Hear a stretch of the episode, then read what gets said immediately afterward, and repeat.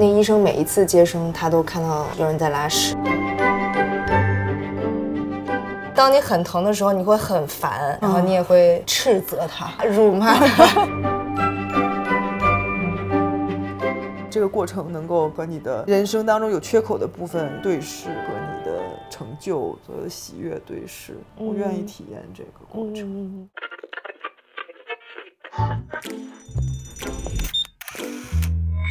我是 Alex，Alex，这里是就认识个妞。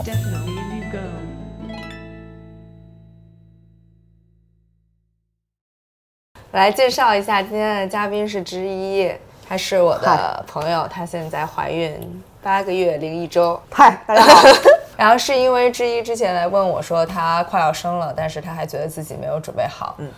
嗯，他觉得有点懵。对，大型懵，大型懵，所以呢就想来找我提问。嗯，因此我觉得还有很多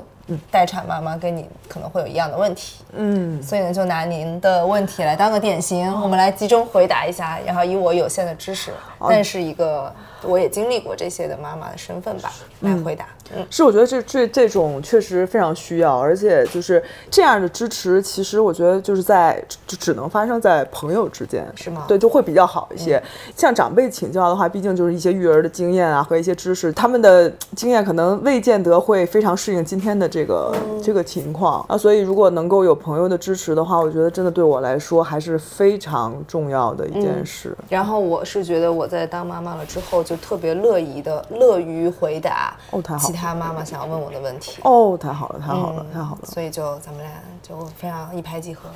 我我觉得我的第一个比较重大的问题就是，我感觉我自己就还没有准备好。那你在备孕之前，你觉得自己是准备好了，然后可以来尝试怀孕？对。对，这个是有的，但是当怀孕之后就感觉，而且就是有的时候是信息过载，有的时候又是在无穷无尽的信息当中，好像还是不知道自己就是应该做些什么。这种没有准备好的感觉，就是也让我觉得就是很无助。嗯，明白。我觉得肯定会带着一种，就是你要上考场了，但是你总觉得有几科还没复习到位的那个心态去。去生产的，嗯，因为那些知识太多了，你你即便去吸收和学习了之后，也会因为你没有上手的经验，所以看到那些书上文字写的时候，你都会觉得有一点，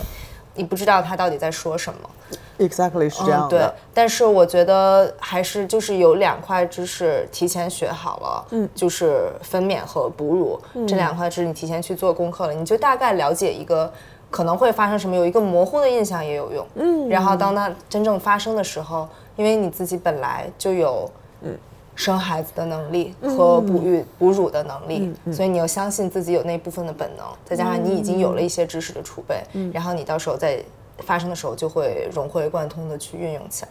提前做准备肯定是对的。呃，甚至于说就是科目太多都不知道 该从哪里问起，会有这样的感觉。我觉得在生之前就就了解两件事情，就是生产分娩的时候会发生什么。然后你可以怎么去应对和哺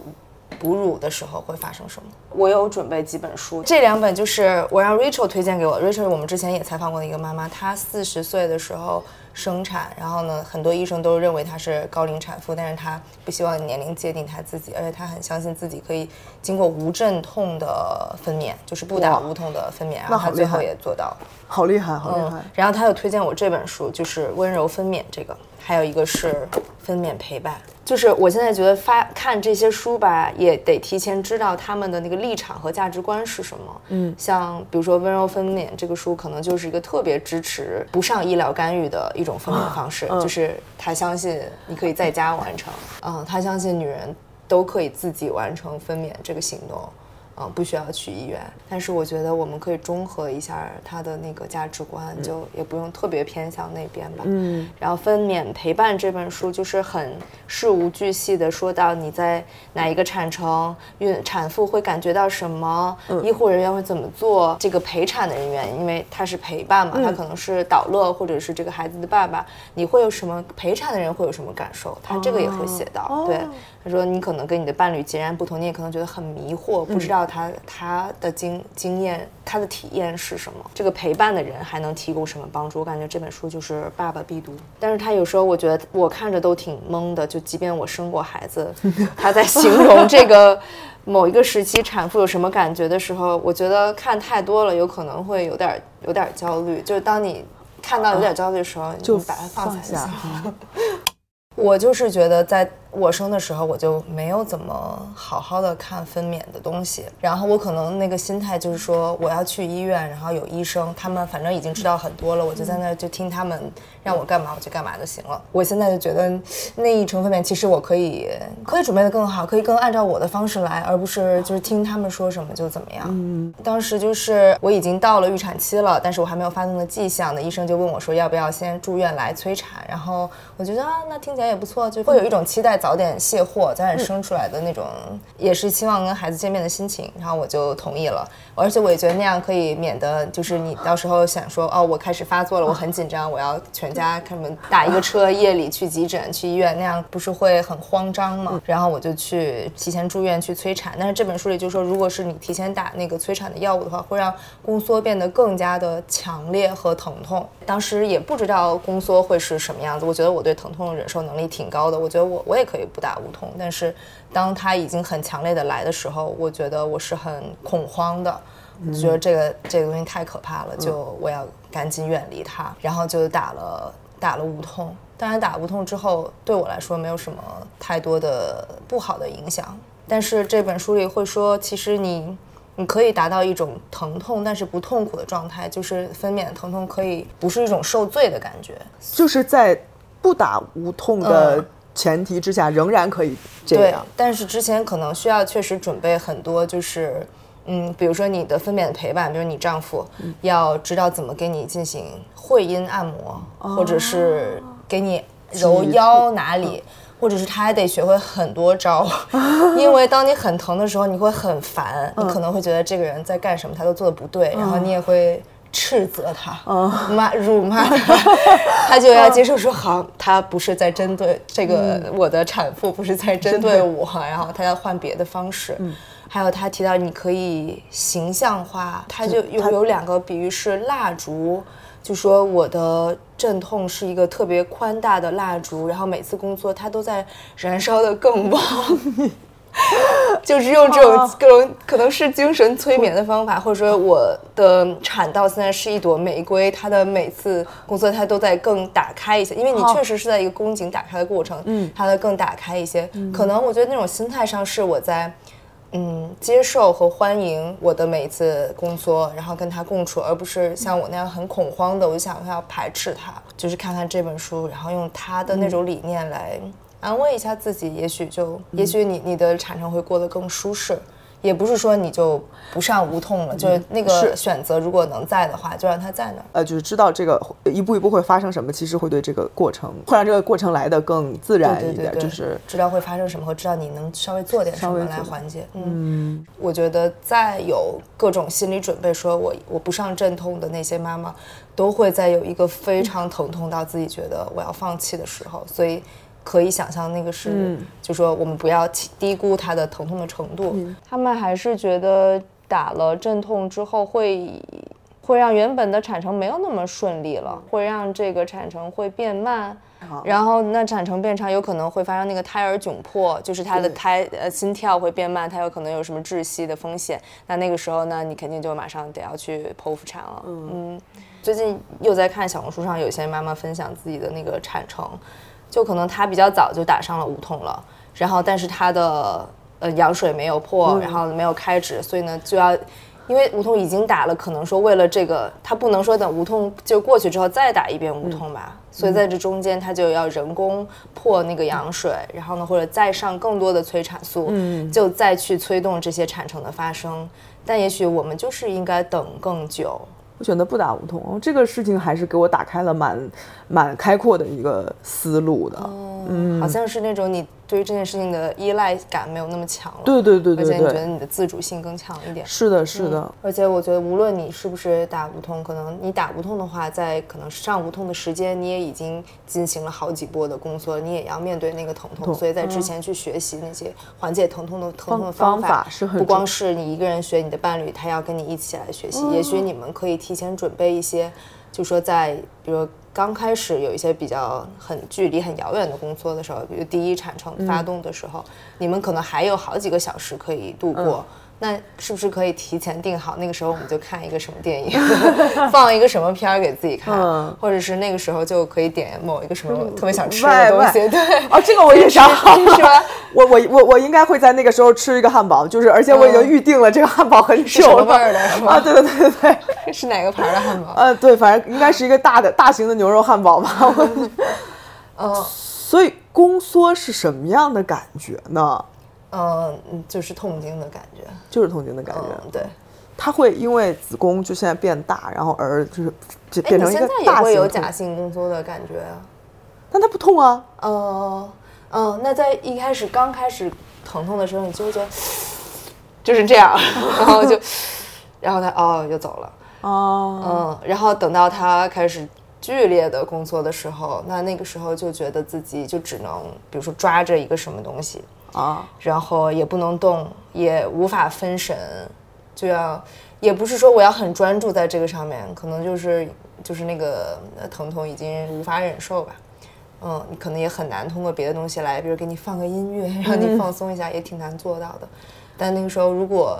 可以有人在旁边指导你的呼吸，变成很深和长的呼吸，嗯，也许会有帮助。嗯，明白。哦，对，我还想起来，就是剖宫产的知识也要看一看。哦，因为有可能我们在生产的过程中符合那个医疗指征了，或医生就建议你要去剖，但是其实如果不如我们所愿的话，我我的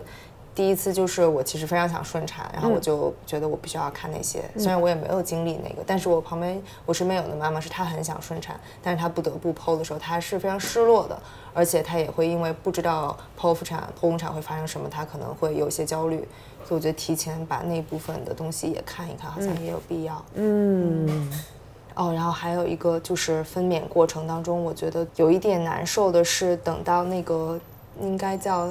胎儿着冠期，从你的阴道口已经能看到胎儿的头和头发的时候，当宫缩结束的时候，他的头不会再缩回去，就是他的头已经生出来，但那个时候还要经过很多次的 push。它才能到肩膀出来，到肩膀出来之后，它整个才会哗啦一下都再都出来。但是当他的头在你的产道口的时候，你就很很难受，因为你的就是产道被扩张的很大，就即便我在不 push 的时候，它也收不回去，我就是一个呃嗯嗯，便秘的感觉，呃，哦然后理解。然后我即使在上着无痛的时候，我都能，其实我的那种疼痛感没有了，但是我那个扩张的感觉是有的。然后我觉得那个时候我就会觉得很别扭，我就觉得如果不上无痛的话，那个可能那个过程也挺难熬的。即便是上了无痛，这个过程其实也还会，你是有感，首先你是嗯嗯，我是知道他的头肯定是在那卡在那儿的，而且也有点不太能使劲儿，或者就是有点使不上劲儿的那种。像有一点那种对感，觉你就觉得好像你的肌肉有一点打开和关上的时候，嗯你有那种发力的感觉，但是它一直在这儿的时候，你就呃呃呃，怎么再张开更多呢？那会那个感觉是会和呃拉屎拉屎会有点像吗？还是不太一样，还是不太一样。就是有一些妈妈就会跟我说说，当然也看到一些书，就是会会拉出来，嗯嗯嗯，这个事情是就大概率会发生的吗？我觉得那医生每一次接生，他都看到拉屎，有人在拉屎，所以哦他如果没有看到你来拉屎的话，他可能会觉得纳闷儿。所以所以呢，你就如果拉出来的话，他们是是完全 OK 的，就不用管他们。哦我当时也觉得我听到了什么异样的声响和感受到了什么，然后我就感觉到底下的那个医护人员他们沉默了一一两秒钟，他们还是会沉默的。沉默了一下，然后我就想说啊，那就对过去了。然后，然后因为我也很，我也在在在很用力，就让这个事儿过去了。哦，就是在水中分娩那个书里都有写，就说如果你在水中分娩的话，大便了怎么办？那那个旁边的协助你的人就会准备那种小渔网，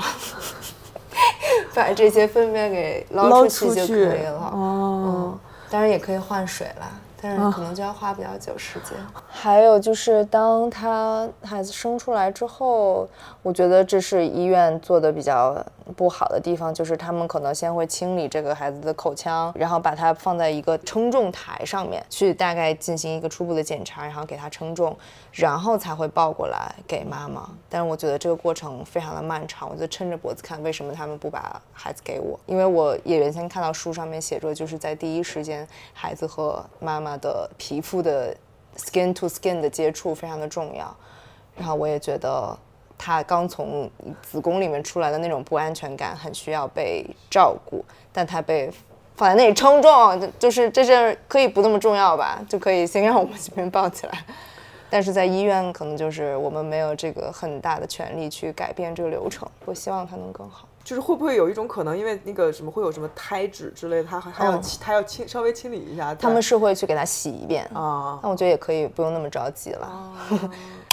就是有了小孩之后，就完全就是就是自己的这个生活就会完全被打破。在比较早的阶段你，我觉得主要是跟喂奶有关。你哺乳的时间非常碎片化。我那天查了一下，我当时用一个 app 在记录我每回哺乳多长时间。它那个很详细，你可以先先从从几点开始，然后你是从左边开始还是从右边开始的？一天喂奶十几次，然后加起来的时长有六到八个小时的时间，我都在抱着它给它喂奶。然后但是它是很碎片化的，每次可能一个小时或者不到。四十分钟，然后那个时候你会觉得我怎么永远在干这件事情？你可能会觉得我就像是一个哺乳的机器。我记得我那会儿好像都是集中在下午两到三点这个时间段，我可以约人在楼下咖啡馆，就我也离开家，去喝喝一杯咖啡，什么聊聊天什么的。然后之后等孩子醒了，我觉得哦，我又该喂奶了，我就上去了。你约人的话，别人要按照你的时间来，你的时间可能有空闲的就那就那么一些。好像没有那么自由，想要随时走就走，就是不确实做不到。但他那种需要很频繁吃奶吃很久的时间，也很快就过去了。所以你在如果当时在在你感受到我特别不是自己啊，我很煎熬的时候，可能就告诉自己说他会过去，可能会有一些安慰吧。然后我有一个，我那天就去，嗯，看到了有一些在坐月子妈妈，但是他们去医院，然后他们会穿全身上下那种月子服和那个月子里面的帽子，我觉得那我非常不适合那样，我需要一些道具让我知道我还是我自己，所以我要穿。怀孕之前就是我自己的衣服，我觉得那个对我确认我还是自我那个身份也挺重要的。你那天不是问我哺乳适合穿什么衣服吗？我觉得就是那种吊带儿，然后松垮一点的，你可以把它给撩下去，然后里面是你的那个哺乳文胸，它就很方便。你不需要买那个哺乳衣，它它像可能是像什么那种对和服一点的那种衣服嗯啊，穿那个穿上之后，你反而会觉得自己太像一个嗯产婆。孕就对生产或者哺乳的机器这样子。嗯，那既然就是说到哺乳，其实我也会有一些疑惑吧。听说就是哺乳的疼痛，甚至要比就是分娩的疼痛还要更疼痛一些。可能是他那个呃喂奶的方式不对，就是那个孩子咬乳头的那个方式不对，其实是牙齿或牙床咬到那妈妈的乳头了，让她疼。而且这种长时间每次都是这样撕扯的话，它就会乳头会溃烂、会发炎，也有可能那妈妈是乳腺炎。哦但如果一开始就有一个正确的衔乳的方式，哺乳不光不疼，还会让你觉得很很愉悦。它会促进你自己身体里面分泌那些内啡肽啊、催产素，然后会让你的精神上面也觉得很愉悦，然后让你也很有满足感。这个这个孩子在我的身上吃着心满意足的那种，嗯，你很有成就感。然后那个正确的衔乳姿势也不难学，跟着另外一本书来。有书吗？有书有书，这本书特别好，它叫《母乳喂养的女性艺术》，它是国际母乳会写的一本书。它也，嗯、但是也要了解它的价值观，就是非常非常的支持妈妈们进行母乳的。就比如说，如果你问我我要不要母乳，我肯定我会跟你说，你也可以不喂母乳，但是他会告诉你说。你一定可以喂母乳，你可以做到的。然后他会有很多这样的表达，所以你也可以中和一下他们的观点。我觉得你还是可以，如果如果不想喂的妈妈不喂，我觉得没有什么太大的问题。但是我觉得母乳的好处就很多，尤其是当孩子再大一点之后，他还没有再开始要吃辅食的时候，你们带他出去旅行，有你在，他就永远饿不着，然后他就可以很快得到安慰，然后也可以很快入睡。像你想带着一个孩子坐飞机什么的。他他会哭，对吧？你只要把奶塞给他，他就闭嘴了。嗯，然后大人和小孩都会轻松很多，你跟他的亲密感也会很会很强烈。我推推荐母乳完全是为了妈妈自己推荐的，不是为了孩子。嗯，配方奶或者是混合喂养也是可以被接受的，对吧？嗯，混，尤其混合喂养，我现在觉得可能是一种更现实的一个方式吧。混合喂养的意思就是既喂母乳也喂奶粉。嗯，那有有可能适合那些母乳没有那么多的妈妈，但是自己喂的话也有麻烦的地方，就是在于你如果再要出门的话，你就要担心你家里存的奶够不够呀？你还要吸奶，还要把奶弄出来什么的。因为你如果是妈妈在，孩子也在，还要给他冲奶粉的话，其实真的是不如喂母乳更方便。但是妈妈走了的话，那肯定就是冲奶粉。嗯，就是孩子因为和奶粉在一起的话，妈妈想去哪儿都行。嗯嗯，妈妈也会更自由。嗯，然后母乳的话，可能还会遇到一个难题，就是断奶。可能断奶对你来说是，呃，不是对你啊，就断奶对于喂母乳的妈妈来说，会是一个一定要经历的一个一个比较一关。嗯，但也是一个挺让人成长的一关的。对，对我来说是。可能它还会包括什么个体分离，就整个的这个心理上、心理层面是的，是的，是的。嗯，很多时候妈妈是对自己的孩子有依恋的。她，嗯，我那个时候就是害怕，我结束了母乳之后，我的孩子跟我的关系就跟以前没有以前那么好了。我会担心这个。那生完之后会发生什么呢？生完之后，就说你在那个产床上把孩子生出来，然后他抱在你的胸口之后呢，呃，医生会先让他让你开始尝试喂他。对他可能就是叼着你的奶头，你也不知道我喂出来了没有。等到我是在后面，护士来检查，护士会用手带挤一下我的乳头，然后他说：“哦，你这出乳不错，或者是怎么样，就会有一个反馈和评价吧。”那个时候我知道我可能在泌乳了等等。但是啊，你可能抱着你的孩子喂喂奶，然后他们就会把你从产房赶走。那个时候我是非常想睡觉的，但是你已经生产完了，好像产房要留给他们要去消毒，要给别人用了。然后你就会被送回到病房里面，在病房里面之后，你就会很困，想要睡觉。但是呢，那个孩子就放在你的床尾巴上面，是我那个产房是有一个透明的一个盘子，比较高的一个给新生儿的小床，呃，它底下当然铺了一个垫子，他要躺在那儿。然后我就跟阿杰夫在病房里面，然后那些医生和护士他们就走了。然后我当时就觉得什么，这个孩子就留给我们了，就就这样了吗？那我想睡觉呀，我要睡觉的话，他怎么办呢？就是我觉得好像没有一个人盯着他，他可能会断断气什么的。但是后来就觉得因为太困了，然后我就没管，我就睡过去了。估计阿姐夫他也睡他的。然后好像这个小婴儿他也没有哭什么的，反正就在醒过来的时候他还在那儿，就这样。但是我真的觉得很惊诧，他们就这么走了。嗯，但可能就这就是正常的，就是我想太多了吧。哦，产科病房里的那个时候好像就是这样的，因为我们那个时候在疫情上时候生的，也没有人可以进来探视，就到出院的时候你们自己拎着孩子走。但事实证明也不会发生什么。嗯。我还有一个问题，就是说，除了思想的准备和这些知识的准备之外，要买什么东西，就是有没有一个极简一点的清单？因为现在就感觉就是各种各样的商品会，嗯，飞到我的主页来，然后有一些东西可能评论里面说啊，这个没必要，这个是什么智商税？然后有有的人又会说这个是非常非常必要的，我会有点好奇，有哪些，就是有没有一个极简的。待产包不是有那个什么待产包那个东西吗？啊，就是里面要放什么马桶垫儿啊，什么什么什么尿垫儿什么产后卫生巾什么的。嗯，那个东西你就按照他单子上列的，你就一次性购齐，每样买一包，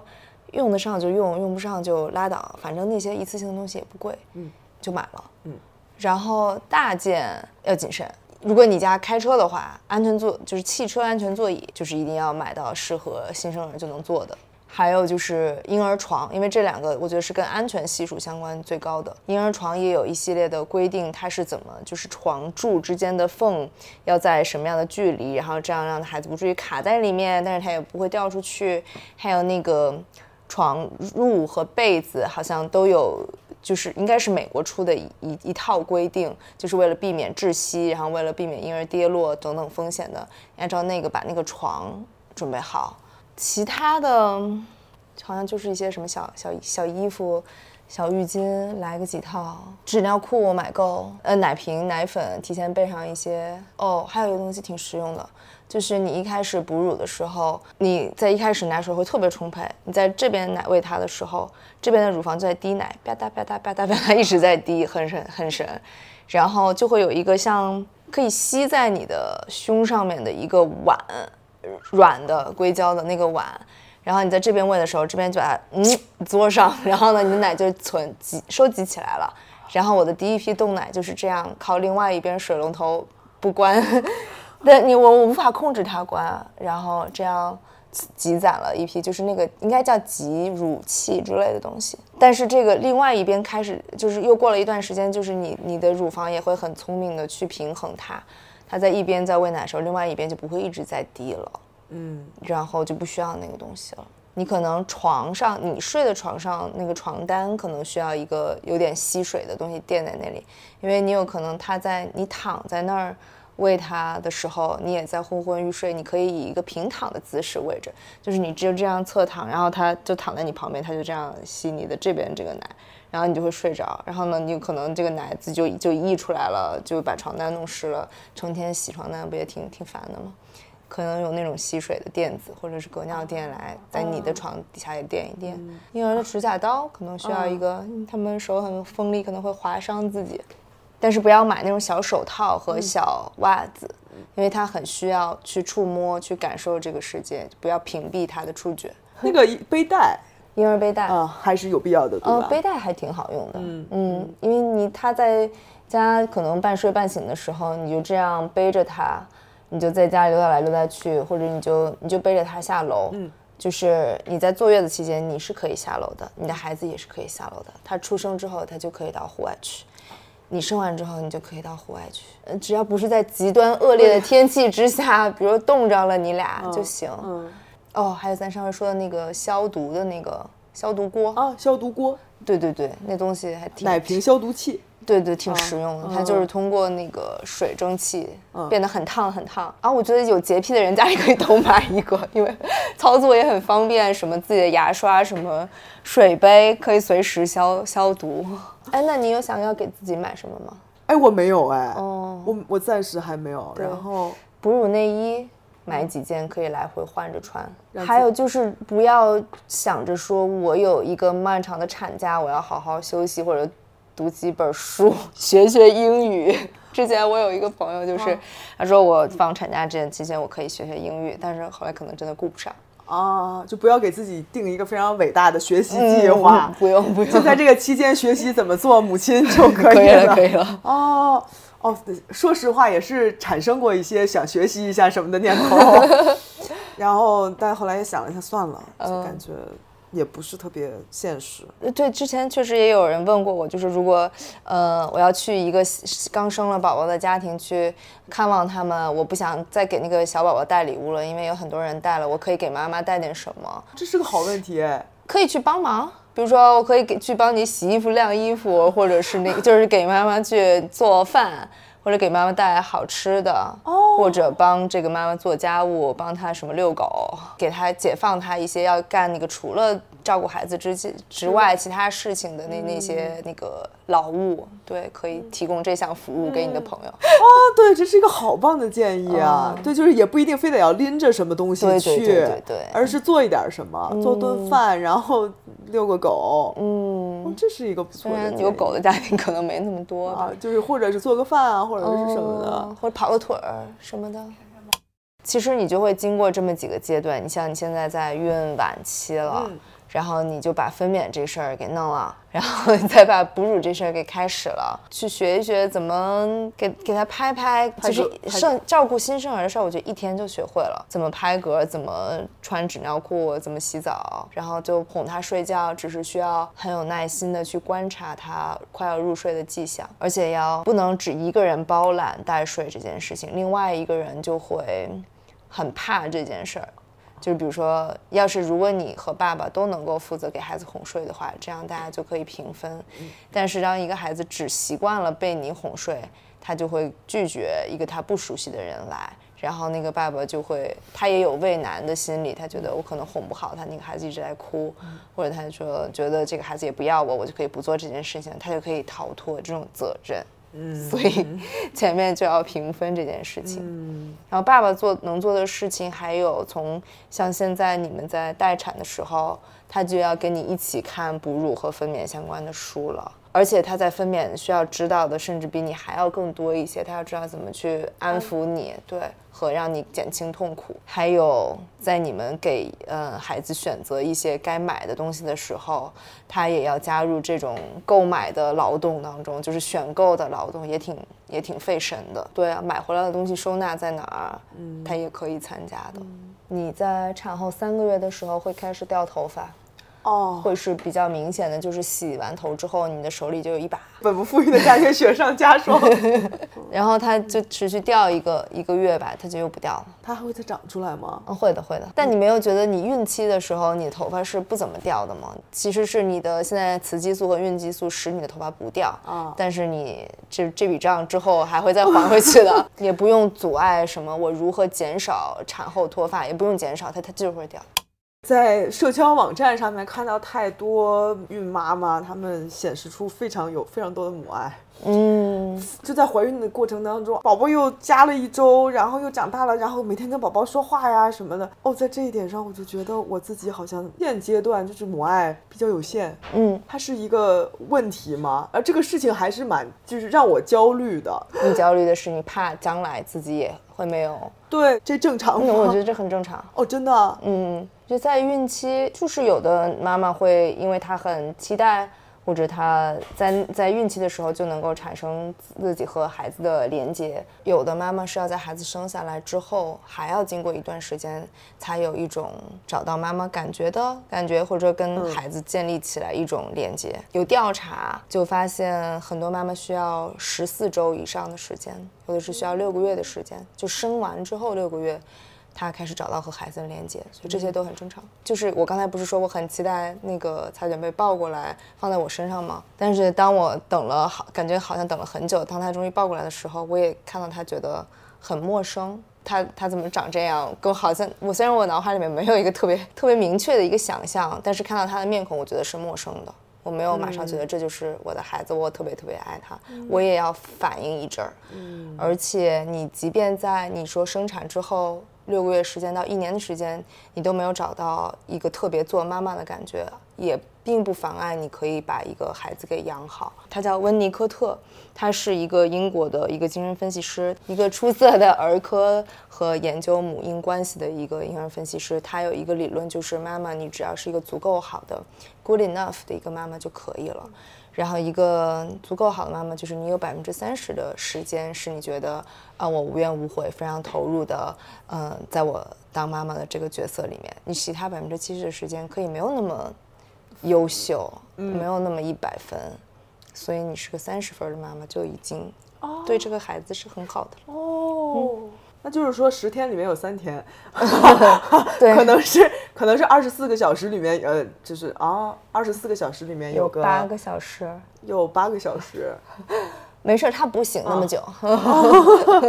就是会不自觉的会被呃，包括被外人，然后可能是自己的亲人呐。然后或者是朋友啊，或者是社交网络上面的这些，就是你会进入一种把自己和别人去相比的那那样一种模式。对，就是然后又会加剧对自己的谴责。没错没错，它发生在各个阶段，比如说在孕期的时候，我会拿我五个月的肚子和别人五个月的肚子长什么样去对比，是我是太大了还是我太小了，这些都会在影响我。是，当孩子生出来之后，我。出多少奶，他出多少奶，对吧？我恢复的快慢，哈，别人恢复的快慢，就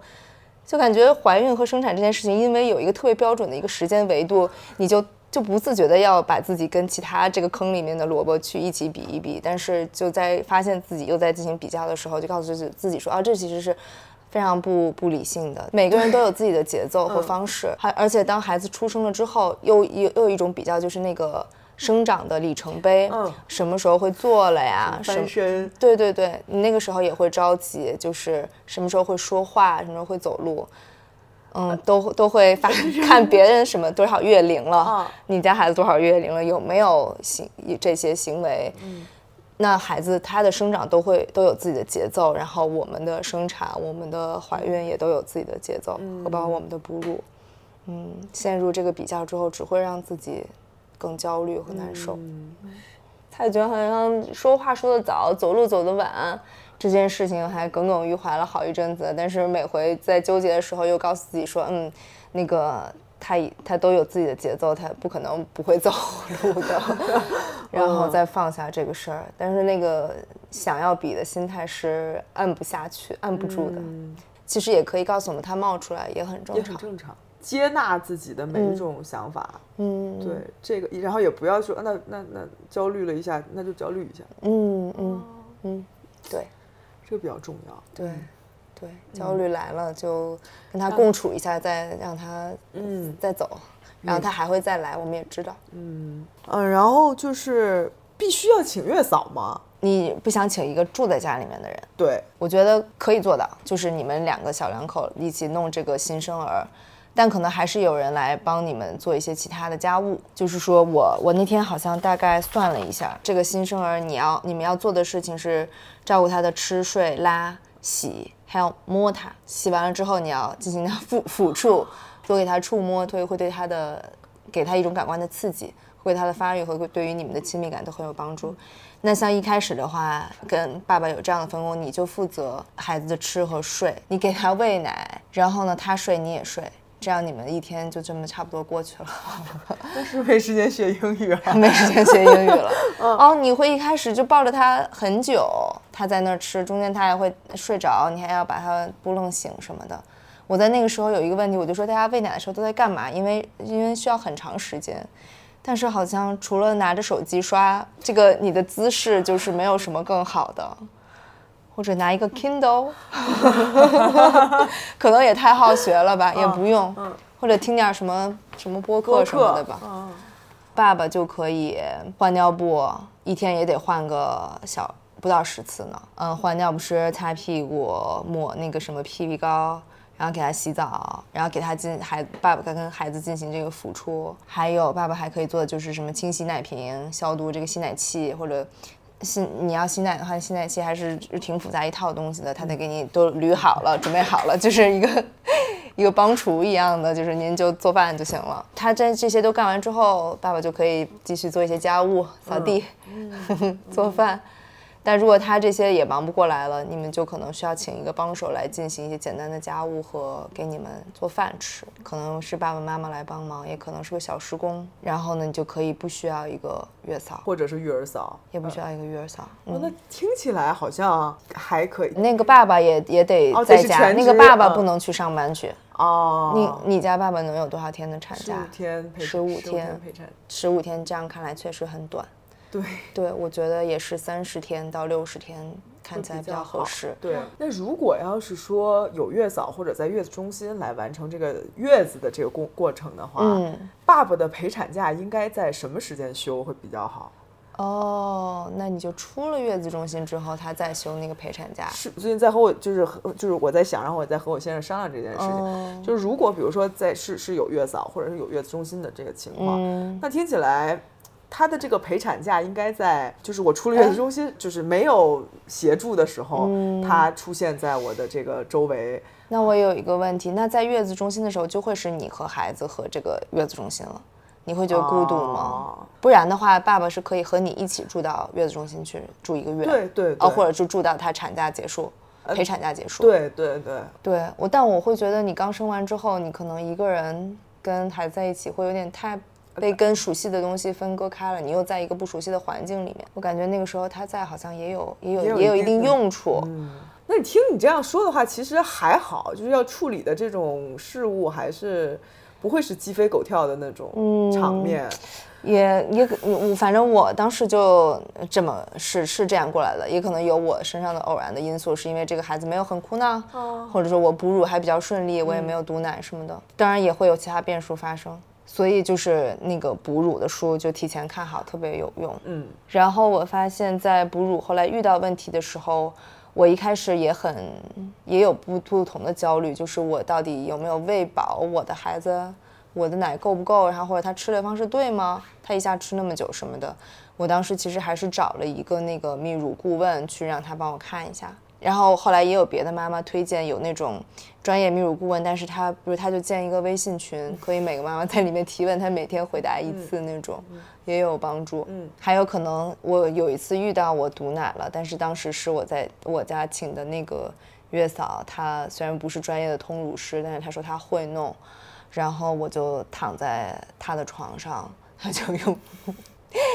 呃，然后 按摩的方式，对对对，他就是这样，呃，捋我的那个乳房，然后直到他那个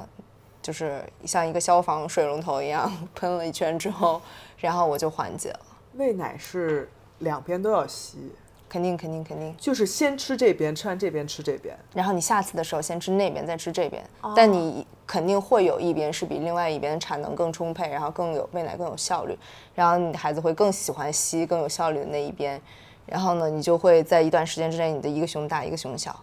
哦，嗯，然后在你断奶之后，还有一点，呃，其实是肉眼看得出来的，我当时纠结了一阵儿。但是现在它也就恢复变成一样小了。啊，然后如果是吸奶器的话，就是所以双边的话，也就是同时吸；如果是单边的话，就是先吸这边，然后再吸这边。哎，对我好像是有一个专门的，就是绑吸奶器的哺乳内衣，就可以两个吸奶器就放在这儿，你的手是可以解放的，不用拖着它们。我也可以采访你一下，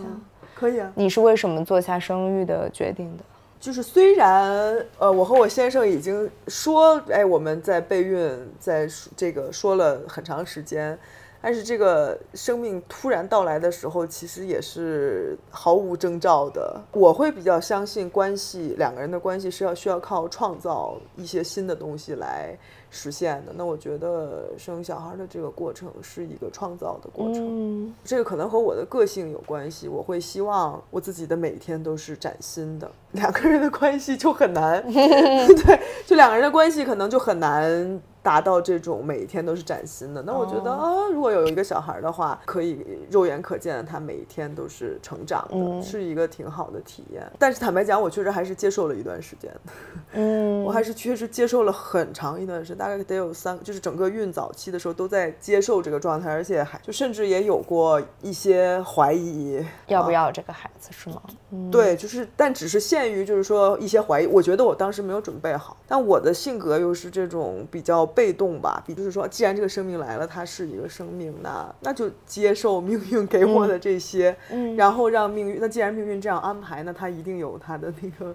道理。哦，我感觉你有那接受的部分，但是还有小小的一部分你还不太确定自己是不是准备好了，就像你今天一直说的，你觉得自己没有准备好的这件事情。是的，是对我来说，好像生育这个决定，有些时候它就带有一定冲动的性质。我觉得那个冲动会在你这个孕期十个月的时间之内，去让这个决定让它踏实的沉淀下来，然后去一一件一件的去面对你可能需要去准备的东西，然后再把它准备好。肯定会有一个阶段是你觉得好像还有好多问题，你连知道都不知道他们是什么。嗯，但是你就去慢慢的去一点一点去了解之后，它就好像你在做任何一个功课一样，嗯，那些知识就会把你引入到下一个说，哦，原来这儿还有一些要知道，那还有一些，对。然后你就会你也会有自己的这个获取知识的那些网络，开启了一个新的学习的旅途。嗯，对，而且在这个旅途当中，你会，你你自己内心深处的那些孩童时期的记忆会重现。他们理论说是你婴儿时期的记忆也会重新浮现起来，因为你重新浮现婴儿时期的记忆，所以会你自然的就知道如何照顾一个婴儿。但是我觉得有点悬啊，我没有感受到。但是至少我幼儿时期的记忆，我的父母是有时候会如何对待我，我会在。比如看到我妈在怎么跟我的孩子讲话的时候，这些就嗡一下就回来了。你会在对比自己是如何成长的，你的你的原生家庭是如何跟你有互动的。你会因为有了孩子之后，你进行非常多这方面的去回忆和思考，然后对于你自己找到我是谁，我为什么是这个样子，特别有帮助。哦，所以是从这个意义上去讲的是，抚养小朋友可以治愈自己的童年，从这个意义上来讲，我觉得是的。那你希望他和你的关系是什么样的？哦，这是一个好问题。嗯。哦，我希望他是我的朋友。前两天我还和我的咨询师说，我希望他是我的朋友，但我的咨询师跟我说，你要不要再想想这件事？他的建议还是说，希望能够让小孩更像小孩。呃，如果我要求他更像我的朋友的话，就会让这个小孩会有压力呀，或者说他会在不知不自知、没有自觉的情况之下，会迎合着母亲成为母亲想要的这个样子。到了在成年有什么问题的时候，又怪自己的家庭。原生家庭怎么样了？我觉得他会有一个阶段是很依赖你和对你索取很多的，你会觉得他不是个好朋友。嗯嗯，因为他可能他就是最需要索取的人，可能会会是你。然后，但是确实也需要跟他建立一个边界，就是当他无限的索取，你又无限的给他的时候，你就。会成为他的奴隶。那个界限和标准就是你要尊重自己，但同时你也尊重他。如果你感觉到你自己没有再被尊重的时候，你可以拒绝他。可以拒绝的，当然可以拒绝他。你们还会再是一个不会是像朋友那么平等的一个关系。他有时候需要你给他一种权威，就是告诉他怎么，他需要获得指引。也许他也有很多选择的时候，他他自己不知道该怎么办的时候，他想要听一个人说你就这样做就好了。他可能会从这里面获得一些安全感。那那个就可能不再是一个像朋友一样平等的那个关系，但他也会很想要再去试图让你去听他的，听他的一切。然后这个时候你又觉得他好像比你的位置还要高，你会觉得会被他踩在脚底下的感觉也会有。如果能形成朋友那样的感觉，好像在